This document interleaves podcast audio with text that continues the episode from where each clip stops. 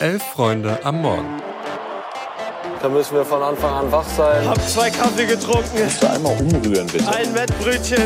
Also wenn das ein Schiri ist, weiß nicht, Digga. Soll der Cornflakes 10 gehen, aber... Das ist kalter Kaffee. Sag ja Eier, wir brauchen Eier. Es ist Montag, der 12. Februar. Ihr hört Elf Freunde am Morgen. Ich bin Luis und an meiner Seite ist Felix. Ich grüße dich. Einen wunderschönen guten Morgen. Wir sprechen heute über den Super Bowl. Nee, ist nur Quatsch. Wir reden natürlich über die Bundesliga, über das Afrika Cup Finale und haben noch einen kurzen Flug durch die Ligen für euch dabei. Also viel Spaß. Ja, zu Beginn halte ich es mit unserem lieben Kollegen Tobias Escher. Der hat nämlich am Samstagabend getweetet, es kann halt nicht jeden Tag Bayer Leverkusen gegen den VfB Stuttgart spielen. Manchmal müssen wir also auch, und das sag ich jetzt dazu, mit Leverkusen gegen Bayern vorlieb nehmen. Und was soll man sagen? Das Spitzenspiel, das war so klar wie das Wasser in einem Schweizer Bergsee. Leverkusen gewinnt 3 zu 0. Stanisic, natürlich eine Geschichte, die nur der Fußball schreibt, trifft. Grimaldo und Frimpong machen auch ihre Tore in einem Spiel, für das sich beide Trainer taktisch eine Menge überlegt hatten. Das klappte bei dem einen besser, bei dem anderen weniger und am Ende ja, wie soll man es sagen, wirkt es jetzt auch nicht mehr so wie der große Bundesliga-Clash um die Meisterschaft, sondern als ob Bayer Leverkusen da einfach ja, einen spannenden Pflichtsieg einfährt und das ohne, ja, gefühlt ansatzweise auch nur annähernd mal an die eigenen Grenzen gehen zu müssen, finde ich. Ja, absolut. Und mindestens eine Teilschuld daran trägt Thomas Tuchel. Du hast ja schon gesagt, beide Trainer haben sich taktisch was einfallen lassen, was vor allem für Tuchel gilt, finde ich. Der vom 4-2-3-1 irgendwie abgekehrt ist, um mit einer Dreierkette die Leverkusener zu spiegeln oder vor allem deren Spielaufbau. Außerdem spielt der neue Rechtsverteidiger Bowie als Linksverteidiger, sollte wahrscheinlich Frimpong mhm. irgendwie in den Griff bekommen, der dann aber gar nicht gestartet hat. Und auch sonst hat die Umstellung einfach überhaupt nicht funktioniert, denn zwar war das defensiv über weite Strecken einigermaßen solide, aber Tuchel hat der Mannschaft einfach alle Automatismen nach vorne genommen durch die Umstellung, was sich alleine darin zeigt, dass die Bayern nur einen einzigen Torschuss abgegeben haben und laut Bundesliga.de 0,27 Expected Goals zustande brachten.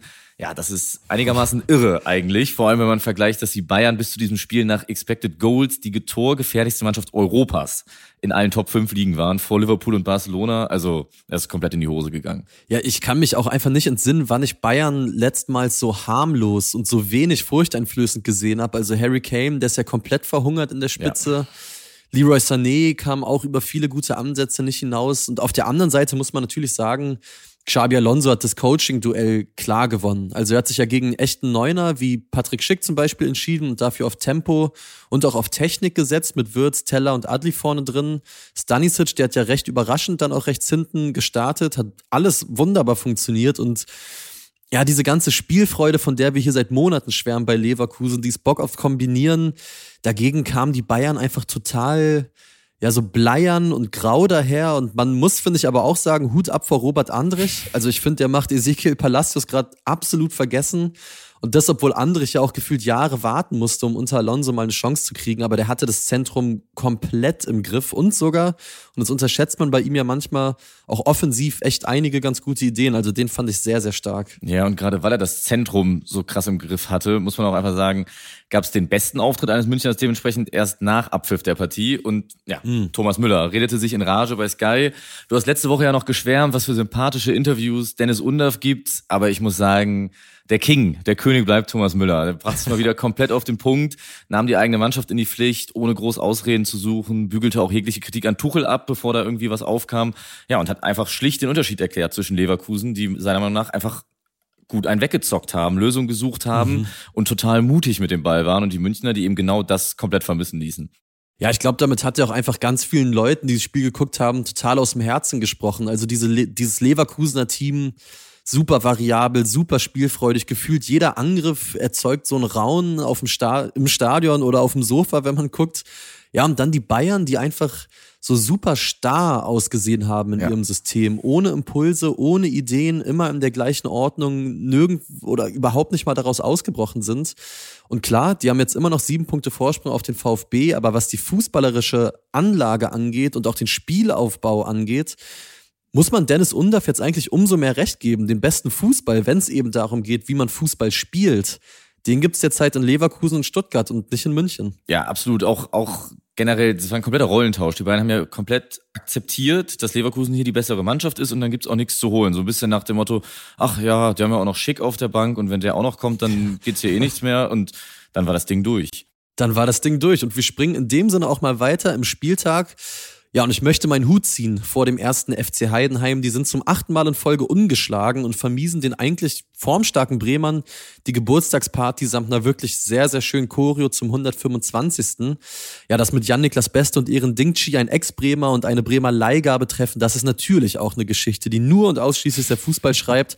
Vor allem bedeutet das aber, ja, dass Heidenheim eigentlich schon mit der nächsten Bundesliga-Saison planen kann, oder? Ja, einstelliger Tabellenplatz, elf Punkte auf dem Relegationsplatz. Sollte eigentlich mit dem Teufel zugehen, wenn sie da noch unten reinrutschen. Aber ich spiele jetzt mal den Obermahner und sage, es läuft gerade okay. auch alles, weil wenn man mal auf, Expected auf die Expected Points schaut, die sich ja über eine Saison gesehen dann doch irgendwie immer gut angleichen, außer in den letzten fünf Jahren bei Union Berlin, da muss man schon mhm. feststellen, dass Heidenheim da gerade mit 20 Punkten eigentlich nur 16. wäre. Das heißt nichts und mit Frank Schmidt an der Seite muss eh keiner befürchten, dass sie da locker lassen, aber es läuft tatsächlich gerade so gut, dass sie schon auch am Überperformen sind. Deswegen würde ich mal in Frage stellen, ob es exakt so gut weiterläuft. Aber ich glaube auch, richtig mhm. reinrutschen werden sie auf keinen Fall mehr. Außerdem, sind elf Punkte auf Platz 16, auch weil der FC dann das doch wieder nicht so richtig schafft, sich Luft zu verschaffen. Ja, also ich glaube, der Geißbock, der wird sich heute gerne selbst in die Hörner beißen, weil in Hoffenheim Ja, war Köln ja gestern Abend drauf und dran, den zweiten Sieg in Serie zu holen, bis dann André Kramaric in der Nachspielzeit das 1 zu 1 schoss. Trotzdem muss man echt mal sagen, diese Story von Max Finkgräfe, der das 1-0 per Freistoß geschossen hat, die ist super. Also seit Timo Schulz da ist, ist der gesetzt. 19 Jahre jung, spielt links hinten und spielt das so frisch und frech. Das macht sehr, sehr viel Spaß und er tut Köln, finde ich, extrem gut. Genau. Apropos frisch und frech, vergesst das Themenfrühstück nicht. Heute Morgen mit Mia und Nussi ab 11.45 Uhr hier im Themenfrühstück Feed.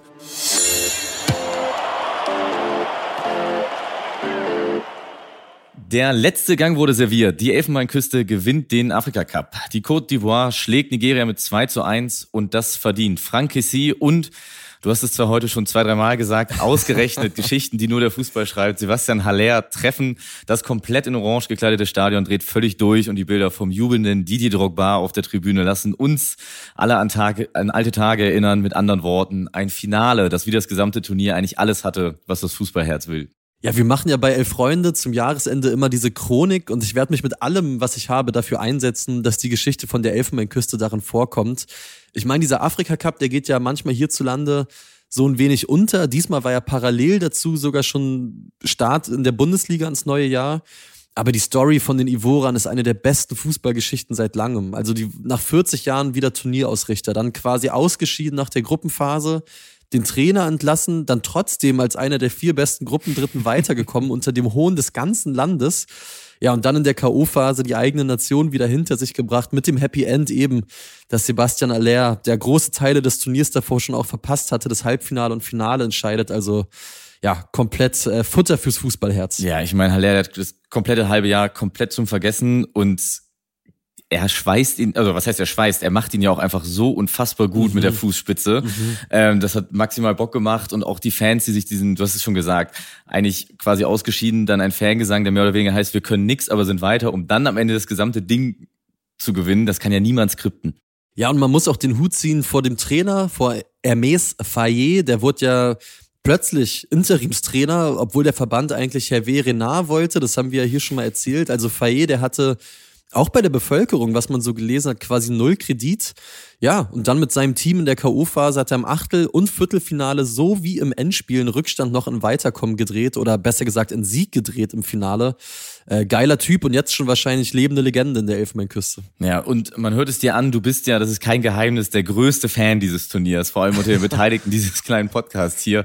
Hast du denn jetzt als kleines Fazit von dir bekommen, was du dir Anfang Januar gewünscht hast? Ja, ich würde sagen sogar mehr als das, ehrlich gesagt. Also ich fand diesen Afrika Cup, den fand ich exzellent. Also diverse Trainerwechsel während des Turniers, vor allen Dingen aber auch super viele Last-Minute-Tore, also Spiele, die bis zum Ende wirklich sehr, sehr spannend waren und eben etliche Außenseiter, die ihre ganz eigenen Geschichten geschrieben haben, wie Südafrika oder auch der Kongo, die ja bis ins Halbfinale kamen ich bin gut bedient, ich kann mich wirklich nicht beschweren. Ich freue mich jetzt auch schon auf den Afrika Cup 25. Der wird nämlich nächstes Jahr im Sommer in Marokko ausgetragen.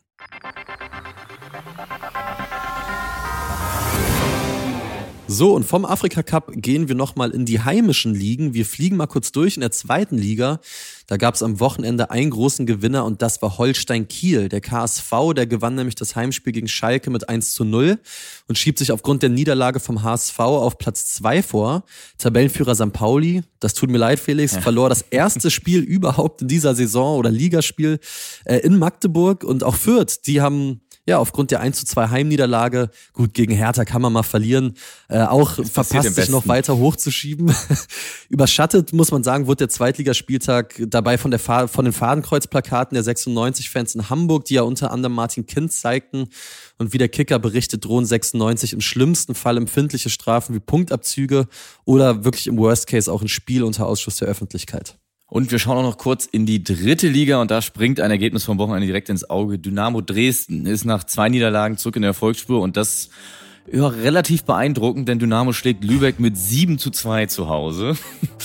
ähm, Tabellenführer Regensburg hingegen verliert gegen Rot-Weiß Essen mit 1 zu 3, die sich damit auf Platz 4 schieben und weiterhin Druck hochhalten auf die drittplatzierten Ulmer, die ihrerseits Waldhof Mannheim mit 3 zu 1 schlagen. Ja, und in der Bundesliga der Frauen, da gab es auch ja, klare Gewinnerinnen an diesem Spieltag und das ist der VfL Wolfsburg. Der VfL konnte nämlich das Verfolgerinnen-Duell gegen Eintracht Frankfurt mit 3-0 gewinnen. Die bleiben dran an den Bayern, haben jetzt einen Punkt Rückstand, während Eintracht Frankfurt dann jetzt schon sieben Punkte von der Spitze trennen. Wir hoffen, ihr erklimmt schon am Montag eure ganz persönliche Spitze, was auch immer die sein mag. Im Job, privat, völlig egal. Kommt gut in die Woche, hört gerne rein ins Themenfrühstück später. Felix, dir auch einen guten Wochenstart. Wir hören uns. Macht's gut. Ciao, ciao.